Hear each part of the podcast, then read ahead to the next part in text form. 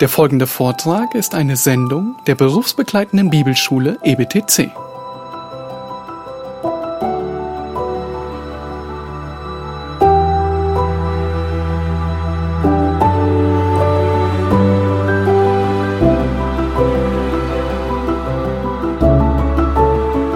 Gladys Albert oder auch die kleine Frau oder die Frau mit dem Buch war eine Missionarin in China, die unter Waisenkindern gedient hat.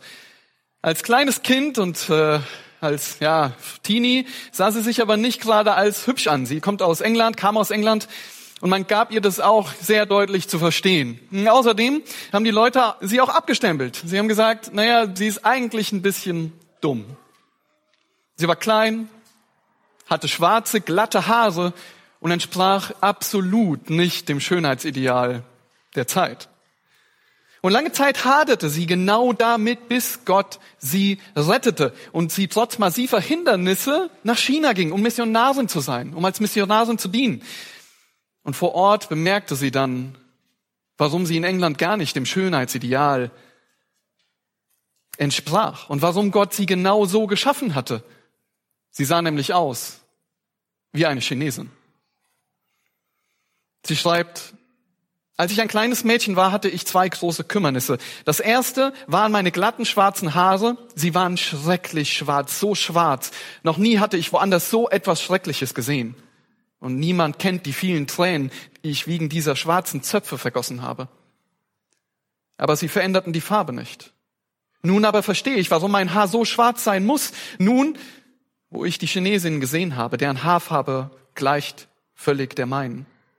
Sie ist genau dieselbe. Jetzt verstehe ich auch, warum ich nicht größer geworden bin. Ich habe dieselbe Größe wie die Chinesin. Sehen Sie doch, wie Gott alles vollkommen regelt und in seiner Weisheit im Voraus festlegt. Wisst ihr, ihre Identität hing eigentlich immer an ihrem Äußeren, bis sie verstand, was ihre wahre Identität war. Aber nicht nur das, sie war ein, eine Frau des Wortes, eine Frau der Bibel. Das Wort Gottes beherrschte ihr Denken und ihr Handeln. Und das führte unter anderem dazu, dass sie gerufen wurde, als es einen Gefängnisaufstand in einem Männergefängnis gab. Kein Aufseher, nicht mal der Gefängnisleiter traute sich rein, weil die Männer sich mit Messern und Äxten jagten und am Umbringen waren. Und wisst ihr, was der Gefängnisdirektor zu ihr sagte? Dich können sie nicht töten, denn du bist eine Christin. Du hast den Menschen gesagt, dass dein Gott dich nach China geschickt hat und dass er bei dir wohnt.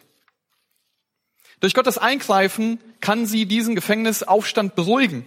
Ihr Charakter und ihr ganzer Lebensstil waren geprägt von biblischen Tugenden und guten Werken. Durch das Bewusstsein ihrer wahren Identität und ihrem Christus-ähnlichen Lebensstil gebrauchte Gott sie in dieser feindseligen Welt, um seinen Namen zu verherrlichen. Und wisst ihr, sicher ähnlich muss die Situation bei den Empfängern des Petrusbriefes gewesen sein. Das Leben der Heiden, also der Menschen, die um die Christen war, lebten, das war geprägt und sie lebten in sündigem Verhalten. Aber das ist ja keine Besonderheit, denn jeder natürliche Mensch tut das, was er will. Aber Petrus spricht genau in diese Situation hinein und zeigt ihnen auf, dass sie, also die Christen, ein gottesfürchtiges Leben leben sollen. Und das ist nicht egal, wie sie ihren Lebensstil pflegen. Und unser heutiger Bibeltext aus dem Petrusbrief wird uns drei Dinge aufzeigen. Der Bibeltext wird uns aufzeigen, wer du bist, was deine Identität ist. Er wird uns aufzeigen, was du lassen sollst und wird uns aufzeigen, dass es nämlich einen Krieg um deine Seele gibt. Und zum Schluss wird er uns aufzeigen, was du tun sollst, nämlich ein Leben, das Christus ähnlich ist. Und ich bitte euch, schlag bitte mit mir zusammen eure Bibeln auf. Lasst uns gemeinsam aus Gottes Wort lesen, denn es ermahnt und bezeugt uns, dass dies die wahre Gnade Gottes ist, in der wir stehen. Das sagt Petrus am Ende seines Briefes. Schlag den ersten Petrusbrief auf, das Kapitel 2. Wir lesen die Verse 11 bis 12. 1. Petrus 2, die Verse 11 und 12. Petrus schreibt, Geliebte, ich ermahne euch als Gäste, ohne Bürgerrecht und Fremdlinge. Enthaltet euch der fleischlichen Begierden, die gegen die Seele streiten. Und führt einen guten Wandel unter den Heiden, damit sie da, wo sie euch als Übeltäter verleumden, doch aufgrund der guten Werke, die sie gesehen haben, Gott preisen am Tag der Untersuchung. Wir hatten das in vorherigen Predigten schon gesehen, dass Petrus ermahnt, einen Wandel in Furcht, in Gottes Furcht zu führen, solange wir uns hier als Fremdlinge aufhalten. Aber gottesfürchtige Leben, was braucht es dazu? Nun, zuallererst, und das zeigt uns dieser Abschnitt auf, wir müssen wissen, was unsere Identität ist. Schaut mal in den Vers 11 rein. Und wahrscheinlich das Erste, wenn du dir den Vers 11 anschaust, ist, was fällt dir auf? Es ist eine Ermahnung, oder? Nun, das ist vielleicht das Erste, was uns auffällt, aber er fängt nicht zuerst mit einer Ermahnung an. Mit was fängt Petrus hier an? Was sagt er? Er sagt, Geliebte. Manche schreiben liebe Brüder, aber in Wirklichkeit steht hier Geliebte. Und warum schreibt er das? Nun wisst ihr, wir müssen auf den Kontext achten. Erinnert ihr euch noch an die letzten Predigten? Es ging unter anderem um die Grundlage für unsere Errettung und unsere privilegierte Identität als Christen. Und Petrus hat in dem Vers 10, also 2. Petrus, äh, 1. Petrus 2, Vers 10, noch Folgendes geschrieben. Das ist direkt vor unserem Vers. Euch, die ihr einst nicht ein Volk wart, jetzt aber Gottes Volk seid und einst nicht begnadigt wart, jetzt aber begnadigt seid. Es geht darum, wer wir sind. Kolosser 1,13 sagt, er hat uns errettet aus der Herrschaft der Finsternis und hat uns versetzt in das Reich des Sohnes seiner Liebe. Er hat uns rausgerissen, er hat uns rausgerettet aus einer Herrschaft. Wir waren versklavt unser Leben lang und leben unser Leben in den Begierden des Fleisches. Das ist, was die Schrift sagt. Wir taten, was wir wollten. Wir haben gemacht, was wir begehrt haben. Wir waren Feinde Gottes. Das ist, was die Bibel sagt. Aber, Epheser 2, 4, 5, Gott aber, der reich ist an Erbarmen, hat um seiner großen Liebe willen, mit der er uns geliebt hat, auch uns, die wir tot waren durch die Übertretung, mit dem Christus lebendig gemacht. Aus Gnade seid ihr errettet. Oder wie Petrus sagt in seinem Brief, 1 Vers 3, wir haben uns das auch in der Predigt schon angesehen. Gelobt sei der Gott und Vater unseres Herrn Jesus Christus, der uns aufgrund seiner großen Barmherzigkeit wiedergeboren hat zu einer lebendigen Hoffnung durch die Auferstehung Jesu Christi aus den Toten. Geschwister, das ist der Kontext. Wir sind gerettete Menschen. Wir waren Gottes Feinde. Wir hatten gemacht, was wir wollten. Wir haben ein Leben geführt, wie wir es wollten. Aber durch seine, durch Gottes Gnade, durch seine große Barmherzigkeit hat er uns gerettet. Aber nicht nur das, er hat uns auserwählt, gerettet und zum Schluss auch noch ein Erbe gegeben. Durch seine Macht werden wir bewahrt und am Ende auch ans Ziel kommen.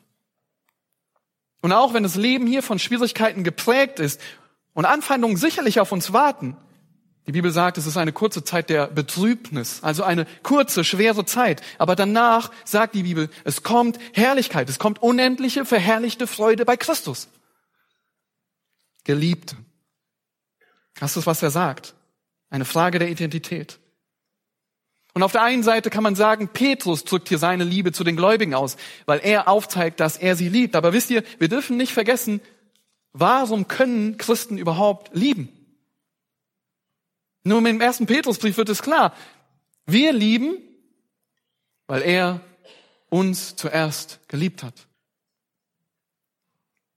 Auf der anderen Seite, und das macht eigentlich der ganze Kontext klar, zeigt es auf, dass sie von Gott Geliebte sind. Und warum? Nun, es ist so wichtig, dass sie klar in ihrer Identität sind, gerade in Zeiten der Anfechtung von Schwierigkeiten von Leib.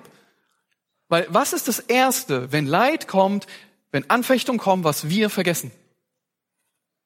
Was ist das Erste, was wir verdrängen? Dass Gott gut ist und er uns liebt. Was ist eine der ersten Sachen, die wir vergessen oder verdrängen, wenn wir gesündigt haben? Dass Gott gut ist und er uns liebt. Und die Frage ist, wie würdest du dich selbst beschreiben? Wer bist du? Wer bist du als Christ? Mann? Willst du sagen, ich bin Mann oder ich bin eine Frau oder ich bin schlau oder ich bin dumm oder ich bin Sünder oder ich bin Versager? Nun, was wäre mit von Jesus Christus geliebt. Und das ist, was der Römerbrief so deutlich macht. Römer 8, Vers 37. Aber in dem allem überwinden wir weit durch den, der uns geliebt hat.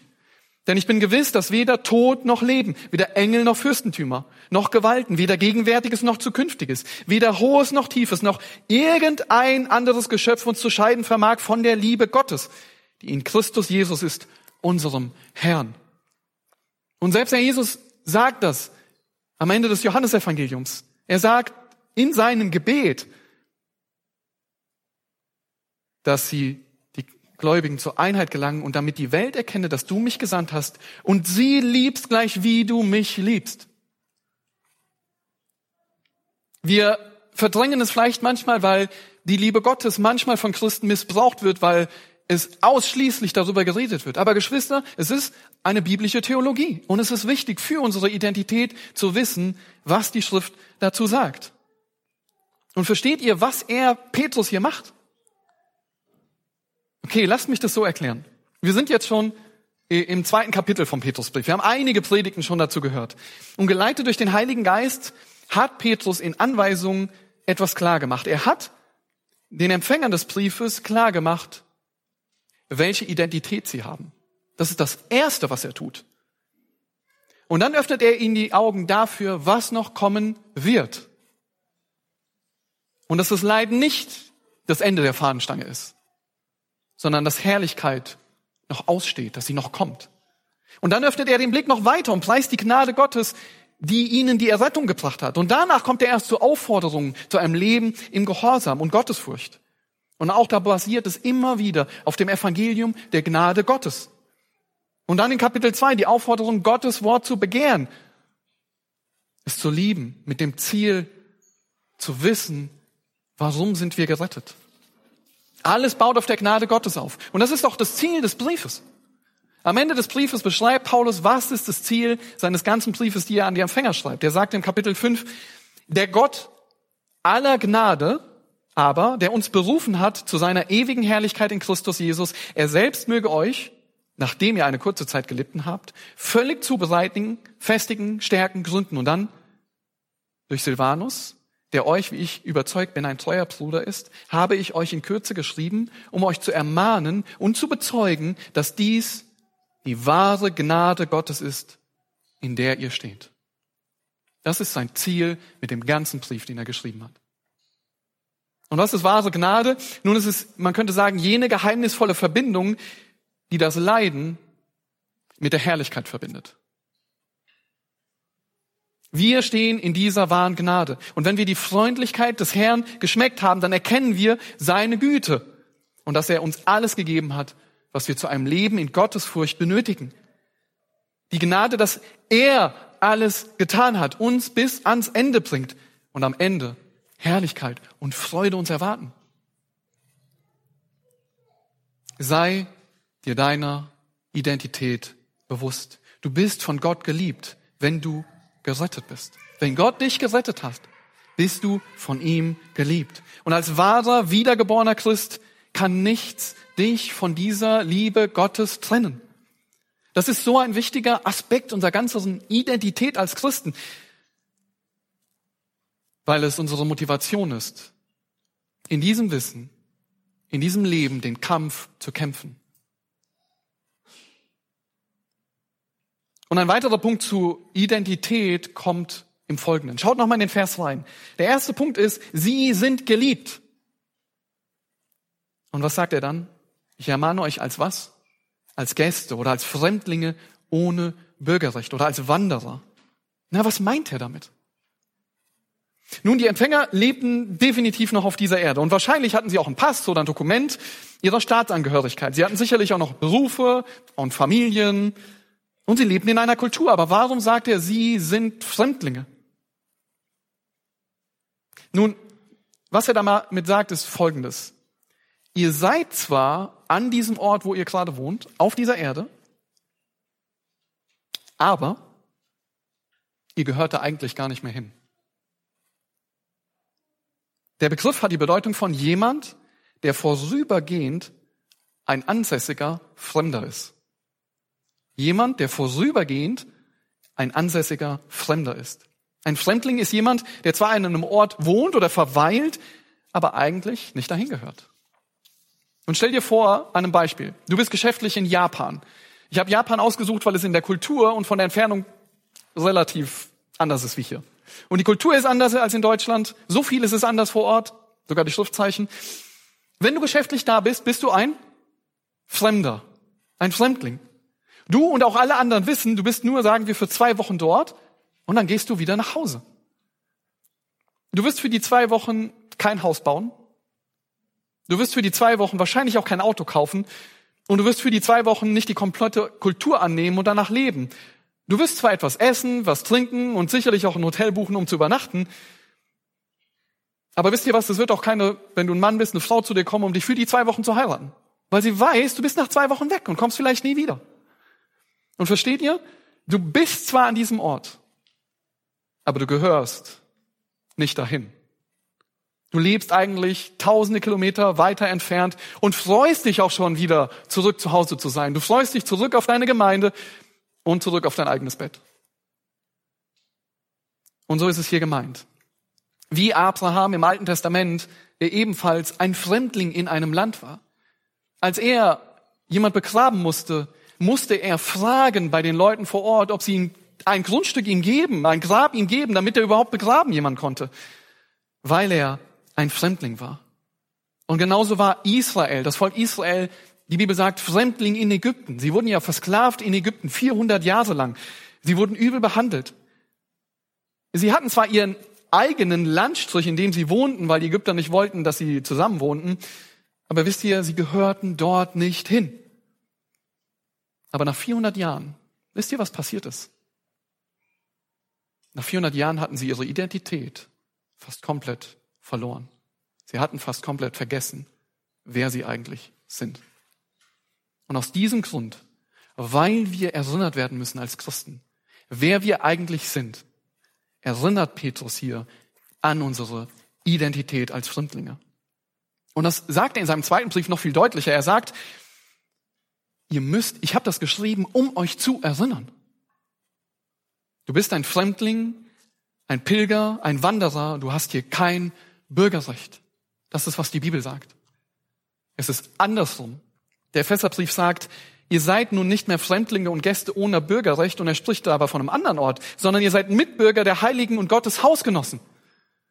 Wir sind Bürger des Himmels, aber wir haben hier, sind wir Fremdlinge. Wir gehören eigentlich nicht mehr hierhin.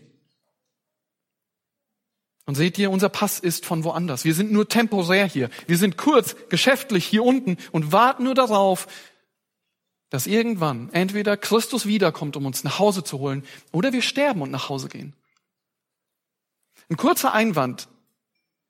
Es wird im Verlauf, und das wird Petrus im Verlauf des Petrusbriefes noch machen, in den nächsten Predigten werdet ihr davon hören, das bedeutet nicht, dass wir hier in einem Staat, zum Beispiel Deutschland, leben und uns nichts mehr unterordnen, die Gesetze uns völlig egal sind.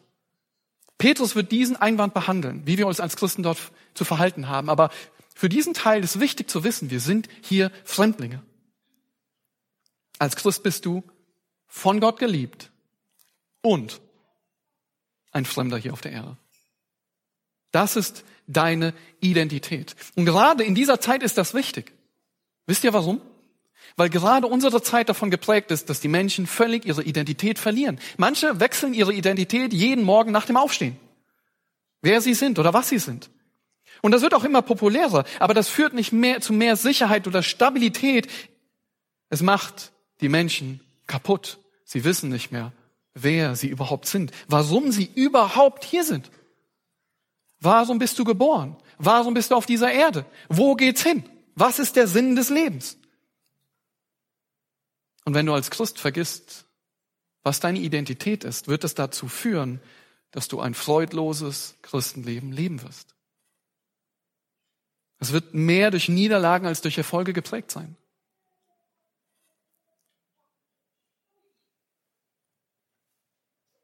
Nun, Geschwister, aus dieser Identität ergibt sich aber auch eine Ermahnung. Und damit macht Petrus weiter. Die Ermahnung ist, was du lassen sollst der Krieg um deine Seele. Und lest mit mir noch einmal den Vers 11. Schaut rein in eure Bibeln.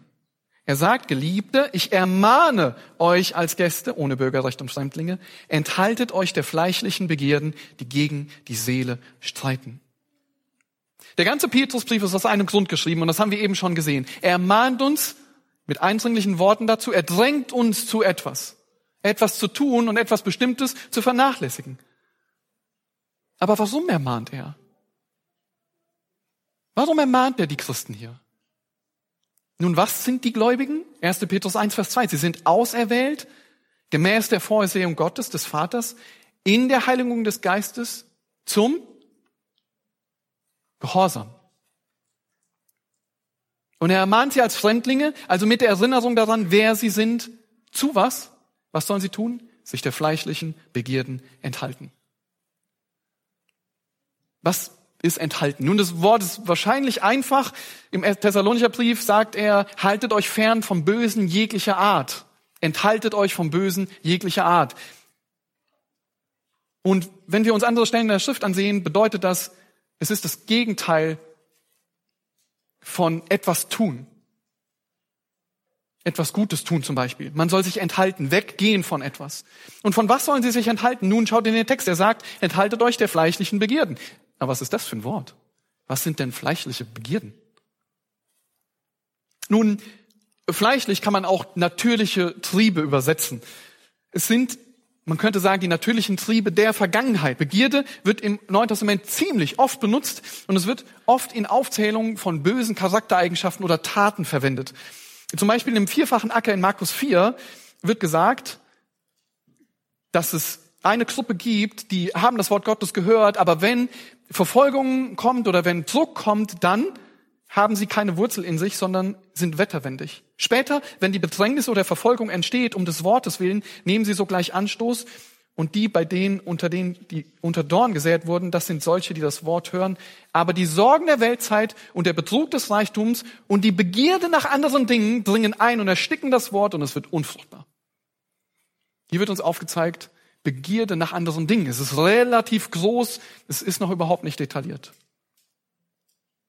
Es wird noch nicht genauer benannt. Im Römerbrief in Kapitel 1 wird auch davon gesprochen und da wird gesagt, dass die Menschen in den Herzen Begierden nachgehen und in diesem Fall sind es, ist es sexuelle Sünde, die Verdrehung von Gott gegebener Sexualität, die nur zwischen einem Mann und einer Frau ein Leben lang sein soll.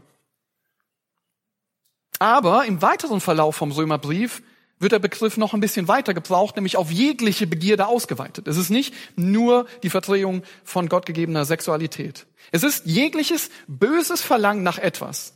Das kann bei einem Mann oder bei einer Frau das falsche Verlangen nach einer anderen Frau sein. Es können aber auch andere Dinge sein.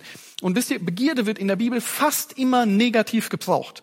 Selten positiv. Es gibt den Fall, zum Beispiel, wenn jemand ein Aufseheramt, also das Amt eines Ältesten begehrt, da wird es positiv gebraucht. Aber sonst wird es fast immer negativ gebraucht. Und Begierde ist ein sündhaftes Verlangen. Es kontrolliert, was ich tue. Es ist ein Götze geschaffen, um zu erreichen, was ich will. Und die, diese, diese Begierde ist davon charakterisiert, dass sie ein sehr starkes Verlangen hat. Das fängt zwar nicht so an, der Hebräerbrief zeigt uns auf, dass es eigentlich anfängt wie so ein kleiner Bindfaden, den du, den du um dich drumherum legst. Und so einen kleinen Bindfaden, wenn du dich um, um, den, um dich drum legst, den, kannst du zerreißen, aber wenn du ein komplettes Band von 200 Metern um dich herum gelegt hast, selbst wenn es so ein dünner Faden ist, kannst du nicht mehr zerreißen. Und so ist Begierde. Sie fängt ganz leicht an und wir erkennen sie vielleicht nicht mal. Aber sie geht in ein starkes Verlangen über. Und wenn wir genauer wissen wollen, was ist fleischliche Begierde, dann ist der Galaterbrief super dazu, weil er zeigt die ganzen Themenbereiche auf, was fleischliche Begierde ist. Galater 5, die Verse 19 bis 21. Da sagt er, offenbar sind aber die Werke des Fleisches, welche sind Ehebruch, Unzucht, Unreinheit, Zügellosigkeit, Götzendienst, Zauberei, Feindschaft, Streit, Eifersucht, Zorn, Selbstzucht, Zwietracht, Parteiungen, Neid, Mord, Trunkenheit, Gelage und dergleichen. Okay, um ganz kurz die Liste durchzugehen. Er spricht von Ehebruch, also von unerlaubten Geschlechtsverkehr. Er spricht von Unzucht, das ist jegliches Vergehen im sexuellen Bereich. Er spricht von Unreinheit, das ist körperliche oder moralische Unsauberkeit, wenn man so möchte. Er spricht von Zügellosigkeit. Sodom und Gomorra, wenn ihr das in der Bibel kennt, das wird mit Zügellosigkeit im Prinzip übersetzt. Er spricht von Götzendienst, von Zauberei, Wahrsagerei. Er spricht von Feindschaft untereinander. Er spricht von Streit, Zwiespalt und Uneinigkeit, von Eifersucht, also Begehren, was eigentlich jemand anders gehört. Er spricht von Zorn, von Selbstsucht, was bedeutet, ich möchte, dass alles nur mir dient, ich möchte alles so haben, wie ich es möchte. Er spricht von Zwietracht, was im Prinzip auch Streit ist untereinander, von Parteiung, das sind Spaltungen, von Neid, auch das hatten wir schon, von Mord. Und der Jesus sagt, wer jemand, wer seinen Bruder hasst, der hat in seinem Herzen schon getötet. Er spricht von Trunkenheit, also Alkoholismus und von Saufgelagen und Feiern. Das sind die Kategorien, von denen er spricht, wenn er sagt, das ist fleischlich, das sind fleischliche Werke, fleischliche Begierden. Und auch der Petrusbrief selbst gibt uns mehr Hinweise dazu. Er sagt, 1. Petrus 4, denn es ist genug, es ist für uns genug, dass wir die vergangenen Zeiten des Lebens nach dem Willen der Heiden zugebracht haben. Also er, er sagt, es reicht. Früher haben wir so gelebt, indem wir uns gehen ließen in Ausschweifungen, Begierden, Trunksucht, Belustigung, Trinkgelagen und frevelhaften Götzendienst. Und ihr seht, die Listen sind sehr ähnlich, weil es sind Kategorien, die die Bibel beschreibt. Von was sollen sich also gläubige Christen enthalten? Nun wisst ihr, Petrus fordert die Gläubigen auf, einen klaren moralischen Bruch zu machen zu dem, was früher war, was früher ihr Leben kennzeichnete. Und das kann bei jedem Gläubigen anders sein. Es geht darum, dem Feind nicht nachzugeben und zuzulassen, dadurch selbst gefangen genommen zu werden. Und ich lese euch die Liste nochmal vor aus dem Galaterbrief, aus einer anderen Übersetzung. Sexuelle Unmoral, Unsittlichkeit, Ausschweifung, Götzendienst und Zauberei, Feindseligkeit, Streit und Eifersucht, Zornausbrüche, Intrigen, Zwistigkeiten und Spaltungen, Neidereien, Sauforgien, Fressgelage und ähnliche Dinge. Und der Epheserbrief sagt, dass die Sachen nicht mal unter uns genannt werden sollen. Und jetzt sagt Petrus in unserem Abschnitt, sie sollen sich dieser Dinge komplett enthalten. Aber warum? Nun, vielleicht wird das ganze Thema noch deutlicher, wenn wir uns ansehen, warum sie sich enthalten sollen. Petrus nennt nämlich einen Grund. Schaut noch mal in den Vers rein. Was ist seine Begründung? Er sagt, enthaltet euch der fleischlichen Begierden und dann sagt er was? Die gegen die Seele streiten. Ihr Lieben, ihr müsst genau verstehen, was hier passiert. Hier geht es um nichts weniger als Krieg um unsere Seelen. Das ist, was Petrus hier sagt. Es ist eine Schlacht, ein brutaler Krieg um unsere Herzen. Und dieser Krieg wird nicht mit einem Waffenstillstand beendet. Es geht hier nur um gewinnen oder verlieren. Und der Teufel kann eine Person, die von Gott gerettet ist, nie wieder dazu bringen, dass sie nicht gerettet ist. Dass sie ewig verloren geht, dass sie in die Hölle geht. Auf dem Weg waren alle, auf dem Weg in die Hölle. Aber wenn Gott rettet, kann der Teufel die Person nie wieder auf diesen Weg bringen. Aber wisst ihr, was er kann? Er kann Stück für Stück durch das Fleisch, was noch in uns ist, Land in unseren Herzen einnehmen. Fleischliche Begierden führen echten Krieg gegen unsere Seelen. Und Paulus spricht sehr oft von Seele in diesem Brief. Er hat in dem vorherigen Kapitel schon klargestellt, dass unsere Seelen durch den Gehorsam gereinigt wurden. Und laut der Bibel, das ist auch was wir verstehen müssen, besteht der Mensch aus zwei Teilen. Er besteht aus dem Leib, dem Körper und der Seele. Synonym wird dafür auch der Geist benutzt. Der, der, die Begriffe Seele und Geist werden in der Schrift synonym austauschbar benutzt. Wir bestehen also aus Seele und Leib. Und die Seele beschreibt den ganzen Menschen, seinen Willen, seine Emotionen, sein moralisches und geistliches Leben, sein ganzes Wesen. Und im Gegensatz zum Leib kann ein Mensch, ein anderer Mensch, deine Seele nicht töten. Ja, dein Körper kann ein anderer töten. Aber deine Seele kann kein anderer Mensch töten. Und Ruhe gibt es für die Seele ausschließlich bei Gott. Für unser ganzes Wesen finden wir auf dieser Erde keine Ruhe, keinen Frieden. Den gibt es nur bei Gott. Und die Bibel warnt den Menschen. Sie warnt ihn und sagt, du kannst alles auf dieser Welt besitzen. Aber du kannst deine Seele verlieren. Und aller Besitz ist nichts dagegen, dass du deine Seele verlierst und sie ewig in die Hölle geht. Der Mensch wird außerdem aufgefordert, Gott mit seiner ganzen Seele zu lieben. Und die Seele und der Leib, also der Körper, sind miteinander verbunden. Sie bilden eine Einheit. Was eine Irrlehre zu dieser Zeit damals, das wird im ersten Petrusbrief beschrieben, war, dass man gesagt hat, nein, na, Seele und Leib oder Geist und Leib, das sind zwei Teile und was du mit dem einen machst, das betrifft den anderen überhaupt nicht. Du kannst mit dem Körper machen, was du willst. Das hat keinen Einfluss auf deine Seele. Und auch heute wird das oft gemacht. Dass man sagt, naja, du kannst eigentlich machen, was du willst, das hat keinen Einfluss auf, auf deine Seele. Aber wisst ihr, die Bibel zeigt uns auf, dass Seele und Leib untrennbar miteinander auf dieser Erde verbunden sind. Und sie werden erst mit dem Tod aufgelöst, diese Trennung.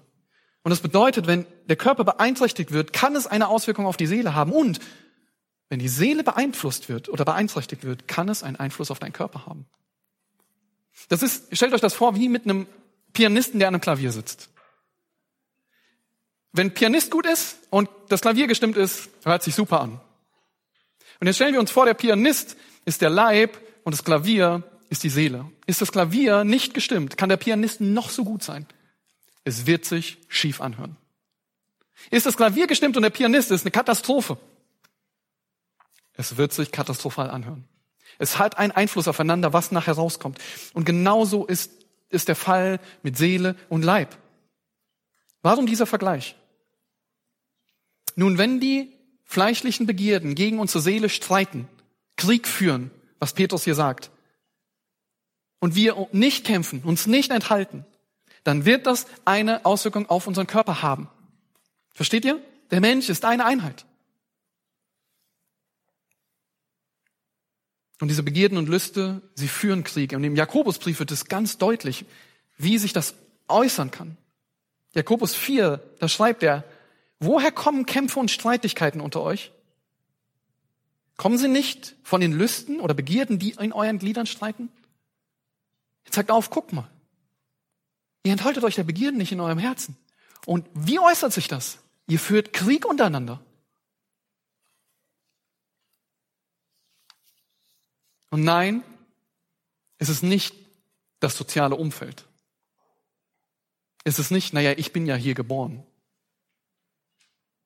Es ist das, was in unserem Herzen stattfindet. Aus dem Herzen kommen diese Dinge. Es sind die Lüste und Begierden, die in unseren Gliedern Krieg führen. Jakobus schreibt weiter, woher kommen die Kämpfe und Streitigkeiten unter euch? Ne? Habt ihr gesehen? Kommen sie nicht von den Lüsten, die in euren Gliedern streiten? Ihr seid begehrlich und habt es nicht. Ihr mordet und neidet und könnt es doch nicht erlangen. Ihr streitet und kämpft, doch habt ihr es nicht, weil ihr nicht bittet. Und wenn ihr bittet, bekommt ihr es nicht, weil ihr in böser Absicht bittet, um es euren Listen zu vergeuden. Was sagt ihr hier? Nun, da sind Leute, die haben Lust auf etwas, die begehren etwas, aber sie bekommen es nicht. Und was machen sie dann? Er sagt, ihr mordet. Ich bekomme es nicht, also gehe ich bis zum Äußersten, um das zu bekommen. Egal, ich gehe dafür über Leichen. Das ist, was er sagt. Und dann sind sie eifersüchtig und sie bekommen es nicht. Und aus der Eifersucht machen sie Streit und Kampf untereinander. Sie hatten mit speziellen fleischlichen Begierden zu kämpfen, nämlich mit Neid. Wie die Welt waren sie nicht mit dem zufrieden, was sie hatten. Und sie enthielten sich nicht der fleischlichen Begierde, die Empfänger des Jakobusbriefs. Und sie führten effektiv Krieg. Es war Krieg in ihren Herzen. Und wisst ihr was? Was machen wir meistens noch? Wir liefern dem Feind die Waffen für diesen Krieg. Und dabei, dabei geben wir Stück für Stück nach, geben Stück für Stück Land auf, bis es nach außen kommt und man klar sieht, dass da Krieg in dem Herzen stattfindet, in der Seele stattfindet und dass da eine ganze Menge Land eingenommen worden ist. Wisst ihr, eine, eine Schwester erzählte mir mal davon, dass sie jahrelang mit Depressionen zu kämpfen hatte. Und ihre Seele und ihr Körper waren massiv beeinflusst dadurch. Beides. Und sie kam zum Glauben, Gott rettete sie. Und durch das Lesen der Bibel wurde irgendwann klar, dass sie jahrelang jemanden nicht vergeben hatte und Bitterkeit in ihrem Herzen über diese Person so gewachsen war. Die Frau hat es bereinigt, biblisch bereinigt. Vergebung gesucht. Und wisst ihr, was interessant war? ihre Depression hat aufgehört. Die körperliche Auswirkung, die sie hatte, weil sie in ihrer Seele dem Kampf nachgegeben hatte. Das kann so sein. Es kann körperliche, normale körperliche Krankheitsauslöser haben, aber das kann auch der Fall sein, dass es durch Sünde kommt. Genauso wie wenn wir in Sorgen und Ängsten vergehen. Und wir machen uns Sorgen und Sorgen und Sorgen. Wir glauben nicht, dass Gott uns helfen kann. Und manche Leute bekommen dadurch ein Magengeschwür. Versteht ihr, was ich meine? Es ist verbunden. Seele und Leib sind verbunden. Aber wie ist das? Lieferst du dem Gegner auch noch in diesem Krieg die Waffen?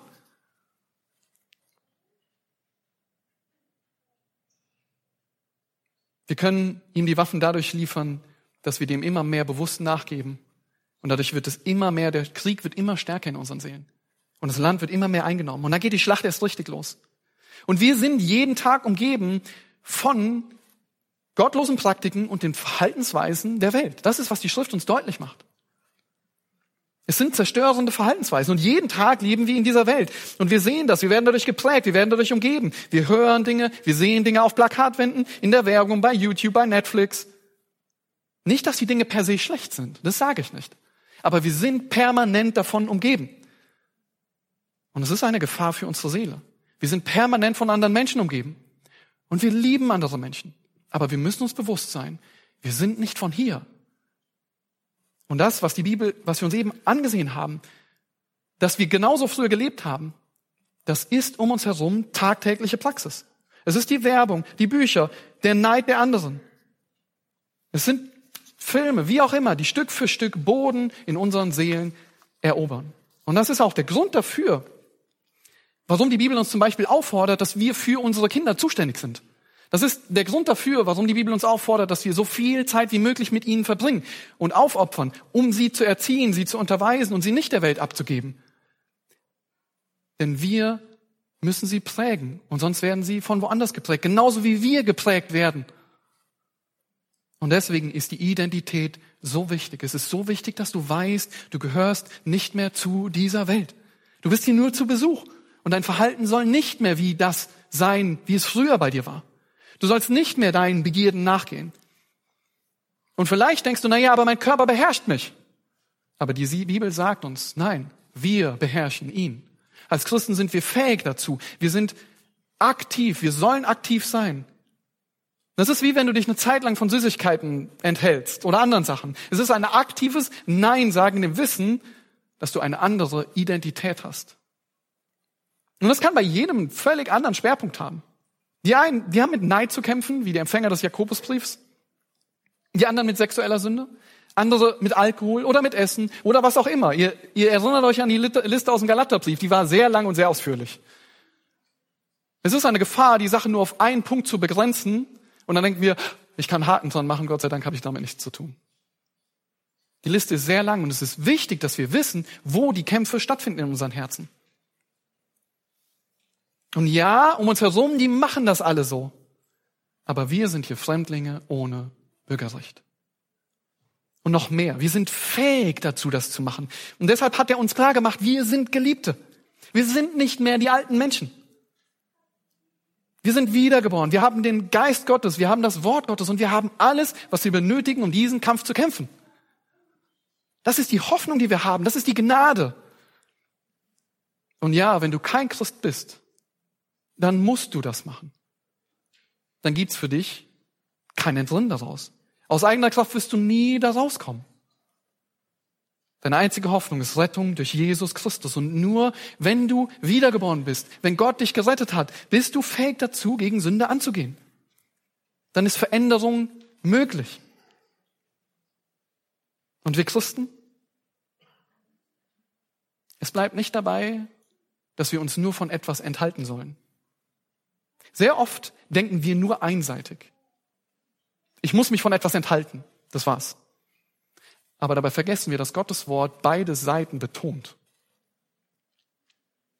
Und das ist der dritte Punkt, den wir uns in diesem Text ansehen werden. Was du tun sollst, ein Leben, das Christus ähnlich ist. Und wir haben uns das jetzt in dem Vers 11 angesehen, wer du bist, was deine Identität ist und was du lassen sollst und dass ein Krieg um deine Seele stattfindet. Aber schaut in den Vers 12, schaut in eure Bibeln rein. Wir haben gesehen, enthaltet euch, und jetzt in Vers 12, schaut in euren Bibeln, er sagt, und führt einen guten Wandel unter den Heiden. Und was wir verstehen müssen, Petrus verwendet hier bei dem Begriff führt ein Partizip. Was ist ein Partizip? Es ist eine Gleichzeitigkeit. Also man könnte, man würde sagen, enthaltet euch der fleischlichen Begierden, führend einen guten Wandel unter den Heiden. Es findet gleichzeitig statt. Wir verwenden das in der deutschen Sprache nicht mehr ganz so oft. Früher war das wesentlich öfter gang und gäbe. Aber ein Beispiel. Sie arbeitet weinend. Das zeigt uns, da ist eine Frau, die arbeitet gerade und weint gleichzeitig. Oder er rennt schnaufend. Das ist jemand, ein Mann, der am Rennen ist und ziemlich Luftnot dabei hat.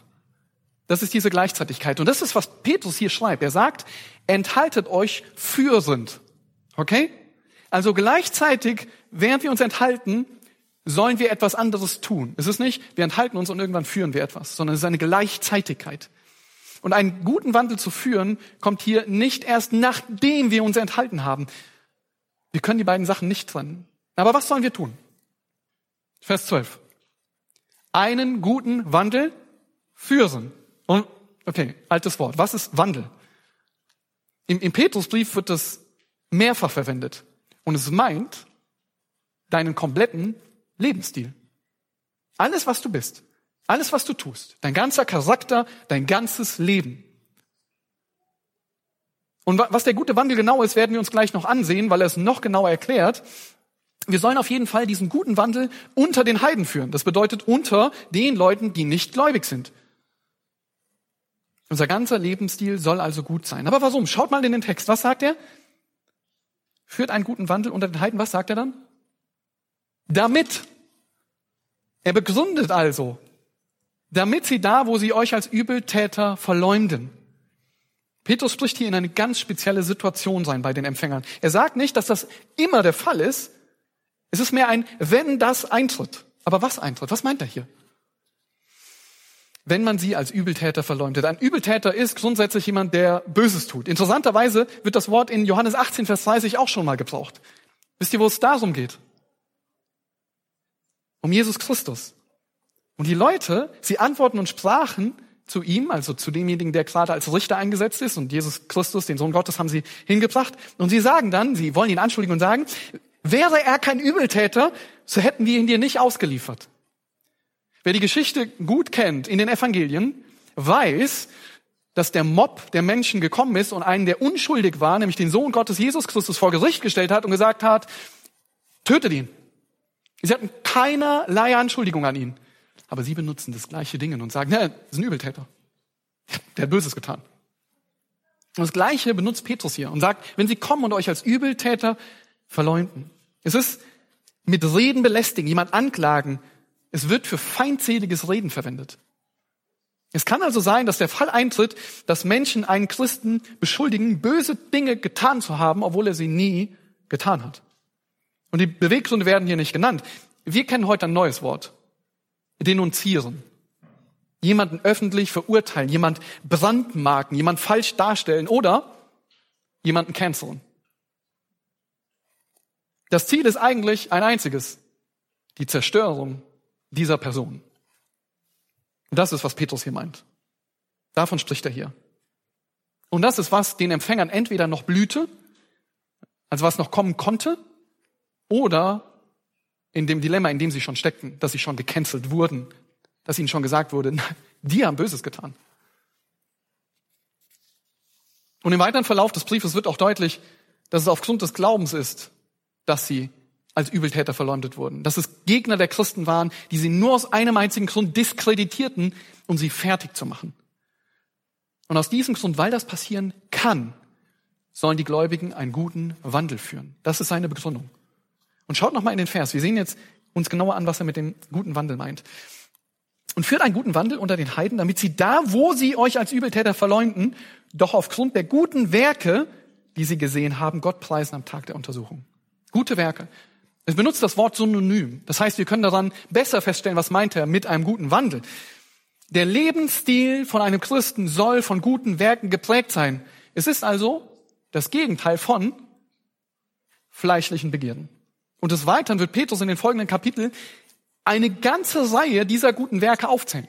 Also ihr könnt euch schon freuen auf die Predigten aus dem ersten Petrusbrief, die noch kommen, weil wir uns noch viel genauer ansehen werden, um was es geht. Aber ich will euch einfach eine kurze Liste aufzählen von all dem, was in den folgenden Kapiteln noch kommt. Er sagt, Gutes tun, unterordnen dem Staat, jedermann Achtung erweisen, die Bruderschaft lieben, also die Geschwister lieben, Gott fürchten, den König ehren, den Vorgesetzten und sogar Sklavenhalter untertan sein, dabei gewissenhaft sein in seiner Arbeit, Gutes tun, keinen Betrug, nicht widerschmähen. Das bedeutet, wenn jemand kommt und dich fertig macht, dass du nicht sagst, und jetzt hat er es verdient, jetzt mache ich den auch fertig.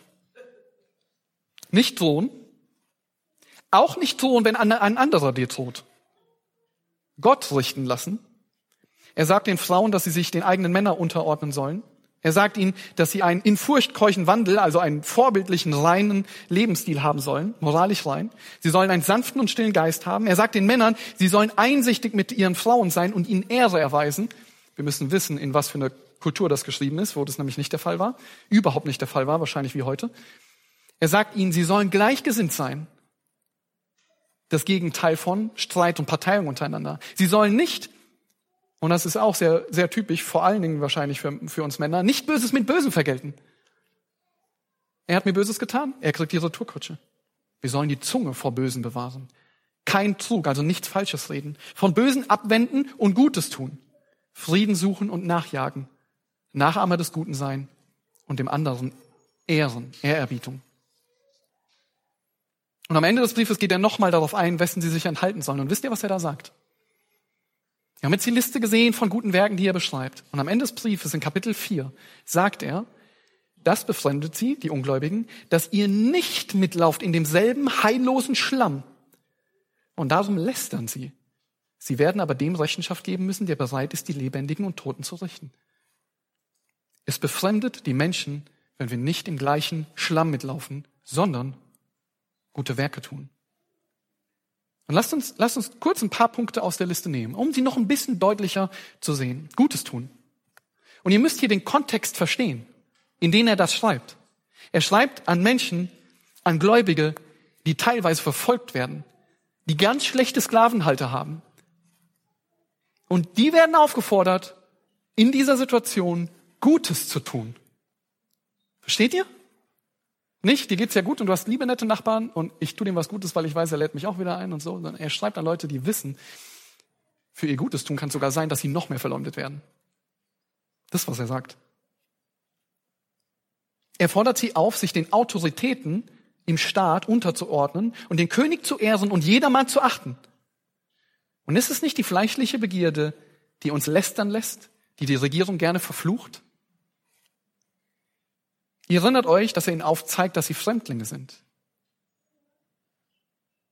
Er spricht zu Sklaven. Es gab eine Menge Sklaven und es gab zwei Arten von Herren. Ziemlich schwarz-weiß dargestellt jetzt. Es gab die Guten und die Schlechten. Es gab wirklich Sklaven, die sehr gute Herren hatten und die dadurch eine sehr gute Bildung bekommen hatten. Aber es gab auch Sklaven, die konnten die körperlichen und auch anderen Auswirkungen ziemlich deutlich spüren eines schlechten Sklavenhalters. Und er sagt ihnen, arbeitet gewissenhaft. Auch wenn ihr einen schlechten Herrn habt. Sie sollten nicht Böses mit Bösen vergelten. Und ist das nicht gerade die Herausforderung, wenn uns jemand denunziert oder Böses tut, ist ihm heimzuzahlen? Ist das nicht die fleischliche Begierde, die wieder hochkommt und sagt, jetzt aber erst recht. Jetzt habe ich einen Grund. Und es gibt eine kurze Geschichte dazu. Ich bin mir nicht sicher, ob sie wahr ist, aber sie illustriert das super. Ein gläubiger Soldat war in einer Kaserne und er hat jeden Abend vor seinem Bett niedergekniet, um zu beten. Und auf jeden Fall kommen die anderen Kameraden in die Stube und er hat den Stiefel voll Schlamm und Wasser und schüttet ihn über den Christ aus. Komplett.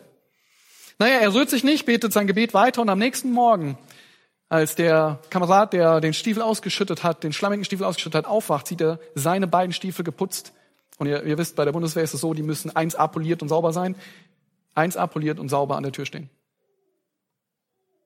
Das ist nicht Böses mit Bösem vergelten, sondern gute Werke tun. Und sie waren poliert, weil derjenige, der den Schlamm abbekommen hat, sich abends hingesetzt hat und sie poliert hat. Das soll einfach illustrieren, was er hier meint. Das ist, was Gott erwartet. Er erwartet, dass wir Gutes tun, unser ganzes Leben, unseren ganzen Lebenswandel von guten Werken, von gutem Wandel geprägt ist. Es ist das Gegenteil davon, dass du dem Druck nachgibst und mitsaufst. Oder bei Gelage und Schlemmerei, sagt die Bibel, bei Fressereien mitmachst. Oder all die anderen bösen Dinge mitmachst, die sie um dich her tun. Weil du nachgibst und dir sagst, ich will nur nicht auffallen. Das ist, was Petrus hier sagt. Und er sagt, es wird sie befremden, wenn du nicht mitmachst. Das wird passieren. Und es kann gut sein, dass sie dich noch mehr verleumden, dass sie dich noch mehr lästern werden. Aber wisst ihr was? Es hat noch ein anderes Ergebnis. Das ist das erste Ergebnis. Aber schaut noch mal in den Text, was Petrus hier beschreibt. Doch aufgrund der guten Werke, die sie gesehen haben, was sagt er? Gott preisen am Tag der Untersuchung. Seht ihr das im Text? Wenn sie die Werke gesehen haben, und das ist übrigens ein Beweis dafür, was steht da? Dass sie die Werke gesehen haben. Man muss Werke so tun, dass sie gesehen werden, damit sie gesehen werden. Ihr wisst, was ich meine. Es ist ein offensichtlicher Beweis dafür, dass das Verhalten völlig anders ist. Sie haben die Leute angeguckt und haben gesagt, völlig anders. Es war sichtbar. Wie Jakobus sagt, seid nicht alleine, was? Täter des Wortes, sondern nicht alleine Täter des Wortes, nicht bloß Hörer, die sich selbst betrügen. Da waren Leute, die gesagt haben, naja, ich habe Glauben, aber ich habe keine Werke. Ist schon okay. Und Jakobus sagt, es geht nicht. Glaube und Werke, es muss sichtbar werden. Aber was kann dann passieren? Was sagt er hier? Was kann dadurch passieren, dass du völlig anders dich verhältst, dass du nicht deinen fleischlichen Begierden nachgibst, sondern dass du gute Werke tust, dass du einen guten Lebenswandel führst? Es kann sein, dass Gott sie rettet, dass sie zum Glauben kommen. Hier steht, aufgrund der guten Werke, die sie gesehen haben, Gott preisen am Tag der Untersuchung oder Heimsuchung. Heimsuchung wird in der Bibel meistens für göttliche Heimsuchung verwendet. Das ist, wie die Bibel das beschreibt. Im Alten Testament werden zum Beispiel die Völker, die im Ungehorsam Gott gegenüber leben, von Gott heimgesucht zum Gericht. Aber göttliche Heimsuchung kann auch zum Segen sein, in Gnade und Barmherzigkeit. Es können also hier zwei Dinge der Fall sein. Erstens, wenn ein Ungläubiger stirbt, der vorher jemanden verleumdet hat, dann wird er Gott dafür preisen, obwohl er in die Hölle geht, wird er Gott im Gericht dafür preisen, dass diese Christen Gott in ihrem Leben verherrlicht haben. Das kann der Fall sein. Und es kann der Fall sein, dass die Menschen die guten Taten sehen sie von Gott gerettet werden und sie dadurch Gott preisen. Das wird dadurch bestätigt, dass äh, Petrus im Kapitel 3 den Frauen sagt, wenn ihr ungläubige Männer habt, sollt ihr so leben, damit sie durch euer, euren Wandel, durch eure Lebensweise überführt werden und zum Glauben kommen. Und das bestätigt das. Und Gott preisen wird eigentlich fast immer damit in Verbindung gesetzt, dass es ein Christ ist, der das tut. Matthäus 5, Vers 16, so soll euer Licht leuchten vor den Leuten, dass sie eure guten Werke sehen und euren Vater im Himmel preisen. Und wisst ihr, die Menschen sollen gerade Gott durch diese guten Werke sehen. Sie sollen nicht sehen, ah, der und der tut gute Werke, tolle Person, sondern sie sehen Gott durch diese guten Werke. Geschwister, deshalb ist das Thema so wichtig. Es geht auf der einen Seite um deine Seele, die im Krieg ist. Aber auf der anderen Seite geht es um Gott. Und wenn wir Gott wirklich fürchten, dann ist uns klar, dass er in allem verherrlicht werden soll. Warum sollen wir also gerade in Anfechtungen Gutes tun und nicht mit der Welt mitlaufen?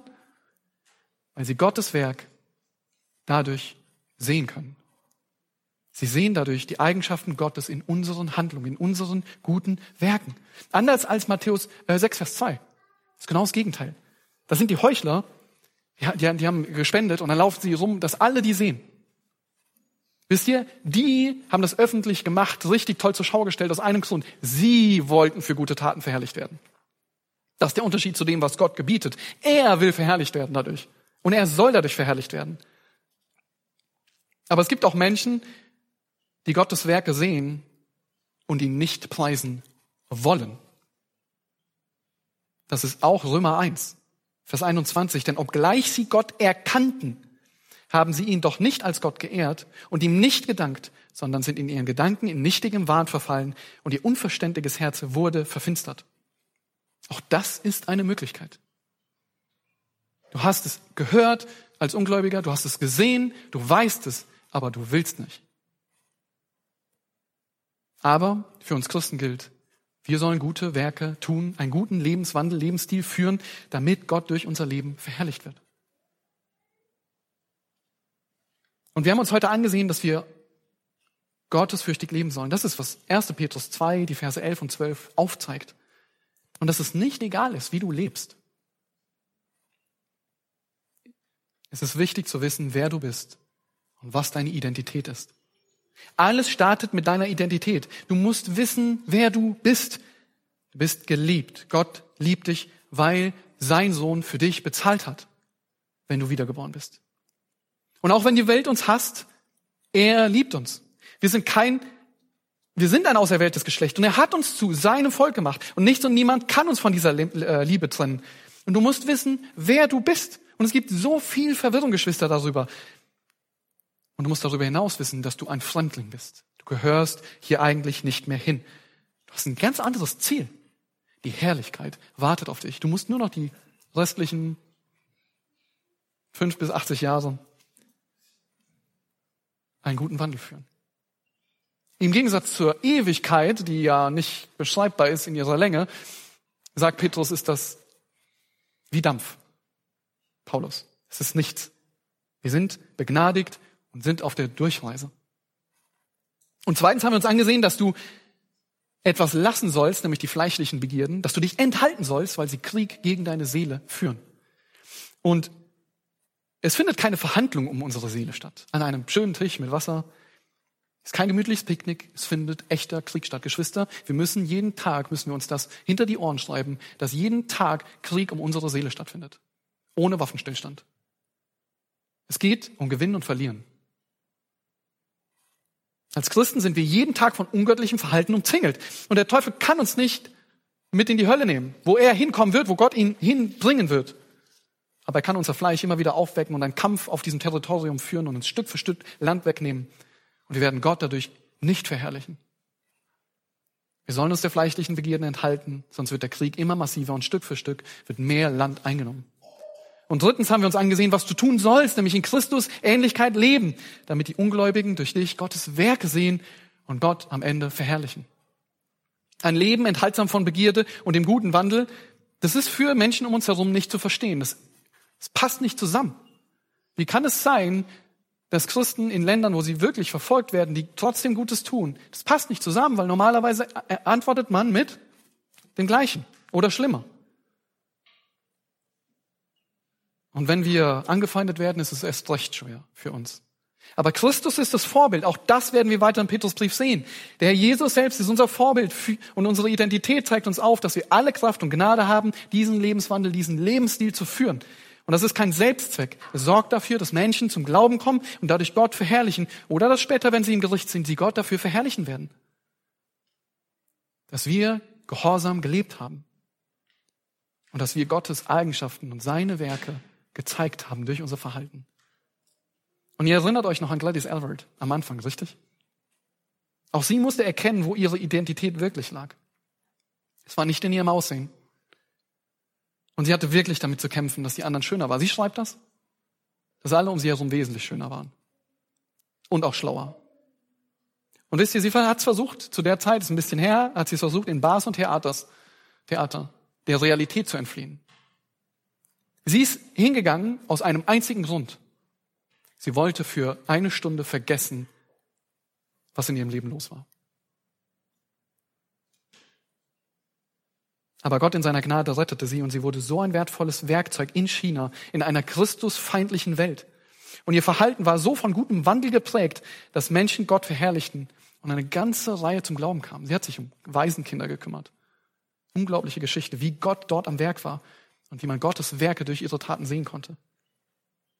Und das illustriert so gut, was der Text uns heute gesagt hat, was Gottes Wort uns sagt, wie wir leben sollen. Lebe ein gottesfürchtiges Leben, denn ein Lebensstil ist nicht egal.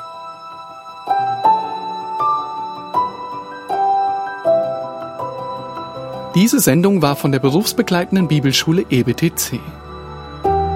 Unser Ziel ist, Jünger fürs Leben zuzurüsten, um der Gemeinde Christi zu dienen. Weitere Beiträge, Bücher und Informationen findest du auf ebtc.org.